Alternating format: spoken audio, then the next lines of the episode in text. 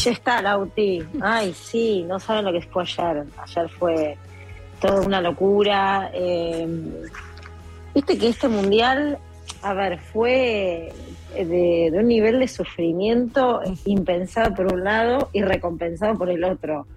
Pero todos los partidos tuvieron, salvo el de Croacia, esa dosis de emoción, esa dosis electrizante, eh, esos momentos donde la pelota puede ir para cualquier lado y el resultado también.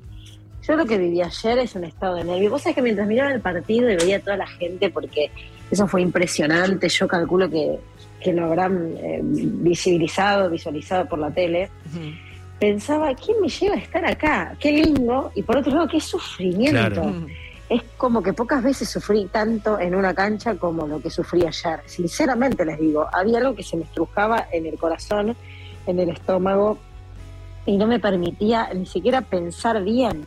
Yo sentía que tampoco pensaba bien, que no podía tener la frialdad necesaria para contar, que después lo tuve que escribir y por supuesto narrar, de lo que estaba realmente viviendo ahí y de lo que sobrevolaba en ese, en ese sitio cargado de emociones que, que por suerte en este partido tan electrizante y de palo a palo y de un lado mm. para el otro terminó siendo para la Argentina. Así que la pelota entró para nuestro favor, hubo viento para, para el lado argento y, bueno, gritamos campeones, todavía sin, sin poder creerlo. Sin poder creerlo.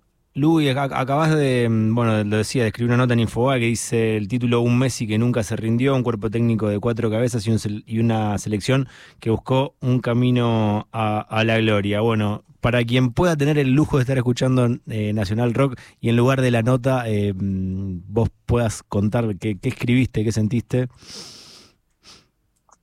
Mira, yo creo que, a ver, partiendo por el lado de Messi, Messi y en esa nota intenté reflejarlo. El mundo quería que ganara Messi, por Messi, por los hijos de Messi, por Antonella, por los papás de Messi, por la historia de Messi escrita en la selección, porque es el mejor jugador de la historia, eh, porque es el mejor jugador del momento, porque es entrañable. Es, eh, a ver, yo tengo un compañero que lo definió, es, es el, el antihéroe, y yo pienso al revés, es el héroe. En su mundo que hace pensarnos que, que, se puede con tenacidad, con sacrificio, con deseo, que te puedes caer, te puedes volver a levantar. Todos eh, queríamos que la Copa la ganara por la Argentina y por Messi. Eso le pasó a sus propios compañeros y a mí me parece que ahí radica un punto de análisis fabuloso y, diferencial, ¿no? Eh, el deseo de Diego Martínez diciendo nosotros tenemos que hacer todo para que Messi gane la Copa, eh, de Paul aplaudiendo una jugada, el resto construyendo y, y trabajando en pos de, que Messi se consagre. Y después me parece que lo del cuerpo técnico es un cuerpo técnico compuesto, es Scaloni, por supuesto, la, cabeza, pero es, eh, tengo entendido que extraordinario el trabajo que hace Pablo Aymar, mm. que se quebró, que se ha quebrado y que se levantó, como todos nosotros, eh, compuesto por Samuel por Ayala, por un grupo bien de selección. O sea, es un grupo eh, el que hoy dirige la selección argentina con sello argento, con sello de selección. Hicieron un trabajo de un equipo que, que apareció en un momento impensado. No nos olvidemos que en su momento no quería agarrar nadie la selección. Hmm. No es que había un montón de posibilidades. Y un Tapia que confió en este chico que había formado parte del proceso anterior, que se hizo cargo en dos partidos y que después empezó a, a encolumnar un grupo y una idea de juego en la que mismo Messi, que no regala elogios, que no es un jugador que suele regalar halagos, eh, lo dijo en la conferencia de prensa eh, anterior a la final, hmm. que habían preparado muy bien los partidos. O sea que las lecturas que se hicieron, los movimientos, el análisis, ahí hay un gran reconocimiento del cuerpo técnico. Así que mm, me parece que eso también ya reflejaba y revelaba que estaba todo en orden, ¿no? Y que estaban todos unidos para, para un mismo objetivo. Eh, creo que se dio todo, que estuvo todo dado con el sufrimiento de por medio también bien argentino, bien tanguero, ¿no? Mm. Está bien, eh, primero hay que saber sufrir, y sí, eh, nadie dijo que era fácil, pasaron 36 años, pensemos que los que forman parte del cuerpo técnico no deben tener registro porque eran muy chiquitos y los jugadores no eran ni proyecto de seres humanos.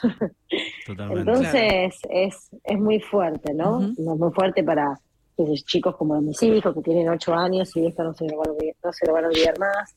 Eh, no se sabe cuando la vida te recompensa con un regalo tan tan inmenso y tan lindo y, y la verdad es que hay que disfrutar. Primeramente hay que disfrutar eh, y después seguir construyendo, porque creo que el fútbol sudamericano debiera revisar algunas cuestiones y, apuntar un crecimiento sostenido, ¿no? El eh, material sigue habiendo, la materia prima sigue estando y hay que hay que ser, buscar ser cada vez más competitivos. Así que yo creo que si estamos con ese objetivo y, y los dirigentes están con ese objetivo, eh, Argentina tiene que seguir creciendo. Luciana, justo eso te iba a preguntar.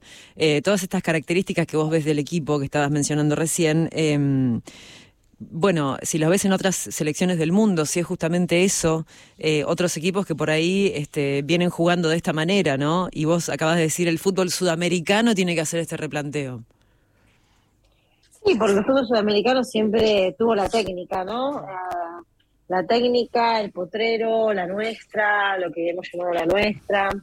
Y el fútbol europeo, por supuesto, que ha invertido, lo ha craneado, lo ha diseñado, lo ha pensado. Es económicamente un poderío en sus ligas, eh, bueno, incomparable, es cierto. Pero me parece que este título para la Argentina es un título que es sudamericano y que la región debe, debe unirse y la Conmebol eh, que ha tenido un trabajo en este último tiempo también sostenido, tiene que aún más acercar partes eh, y entender que nosotros eh, somos Argentina, pero somos y debemos entendernos como un bloque, ¿no? Así como uno lo puede pensar en el aspecto político, económico, también debiera pensarse en el aspecto futbolístico. y yo creo que esa puede ser una de las, de las llaves para, para competir, para competir seriamente. Yo creo que es este título para la Argentina, es un título para Sudamérica después de 20 años mm. y, y, tiene que ser el punto de partida de un, de un renacer, de un renacer. Así que desde ahí también me pone muy contenta. Lu, eh, sabemos que seguramente tenés una jornada amplia, estuviste trabajando durante muchas horas, así que em, te vamos a dejar seguir transitando tu jornada, pero quería hacerte la última pregunta. Recién hablabas de, Nico y Pedro, que con tan temprana edad ya tienen un campeonato adentro, que yo el 86 no me acuerdo nada. Eh, ¿Pudiste hablar con ellos? ¿Te dijeron algo, algún mensaje, algo? ¿Estás esperando ese momento? Mira, estoy esperando ese momento, les mandé mil mensajes, pero todavía no me respondieron. Así que, tipo, deben estar de festejo, vieron unas fotos, deben estar festejando todavía, quizás ahora recién levantándose. Así que calculo que en un ratito voy a hablar, pero bueno, sí estoy hablando todos los postpartidos y en la previa del partido. Ellos estaban, estaban tranquilos, vos tenés que estar tranquila, mamá, decían. Eh, y no se lo olvidan más, ¿no? Esto no se lo olvidan más. No, no. Eh, la verdad es que cada recuerdito del mundial se los estoy llevando, que la verdad va a ser, sé que para ellos es un momento muy lindo. Y bueno, son nada pedigüeños, la verdad que lo único que me pidieron, yo les pregunté que querían la mascota. la compré en el principio y ya sabía que con eso estábamos bien, pero... La mascota y la eh, copa. Claro. ¿Y qué era? Y la copa, y que traes la copa. Y la copa, claro. ¿Qué más? Exactamente, exactamente, ni más ni menos, ni más ni menos que eso. Así que eh, deben estar chochos, chochos, desbordados también de felicidad.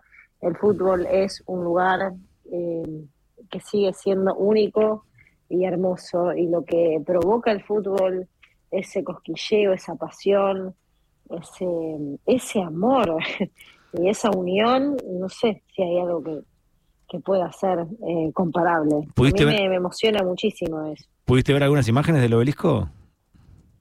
Sí, no, vieron unas cosas, pero te digo más, vieron unas cosas, algunas imágenes del obelisco ni bien se empezó a llenar, o mm. sea, ¿qué dicen ahí? Que, debe ser un obelisco más lleno que el día de, del discurso de Alfonsín, ¿no? No sé, no sé cómo lo están comparando. Y Yo hablaban como de dos millones. Sí, casi dos millones de personas. Casi dos millones de ayer. personas. Yo estuve ahí, Lu, y la verdad que era eh, infinita la cantidad de gente que eh, entraba por la 9 de julio, que entraba por eh, la avenida Corrientes. Eh, a las 12 de la noche me tuve que ir caminando hasta mi casa porque eh, no había ningún taxi, no había Uber, la gente seguía caminando. La verdad que fue increíble. Increíble en la previa, increíble en el durante y en el post.